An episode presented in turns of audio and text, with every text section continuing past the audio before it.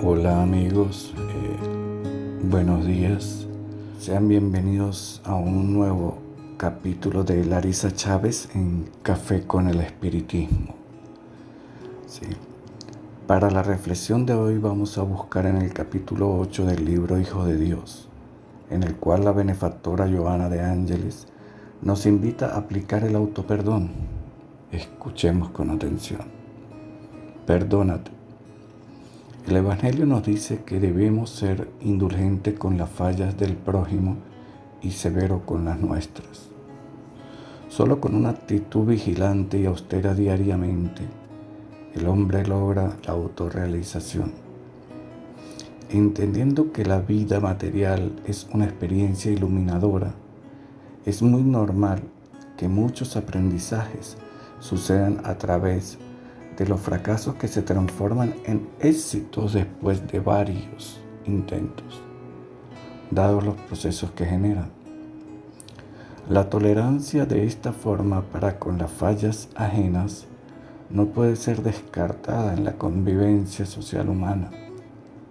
Sin que te acostumbres a tu propia debilidad, aplica la indulgencia contigo mismo.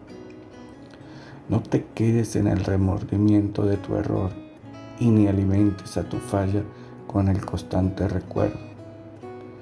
Descubriéndote en el error, reconsidera tu situación Analiza con serenidad lo sucedido y regulariza el hecho. Eres un discípulo de la vida en constante crecimiento. Cada peldaño conquistado se convierte en un nuevo nivel para un nuevo desafío.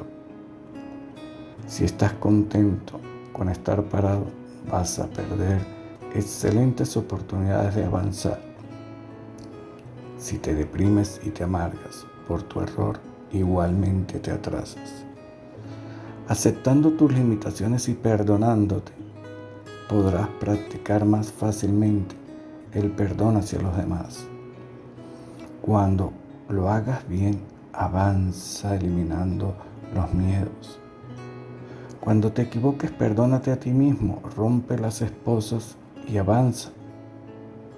El hombre que ama se ama a sí mismo tolera y se anima a nuevos y constantes retos, cada vez mayores y audaces en el bien.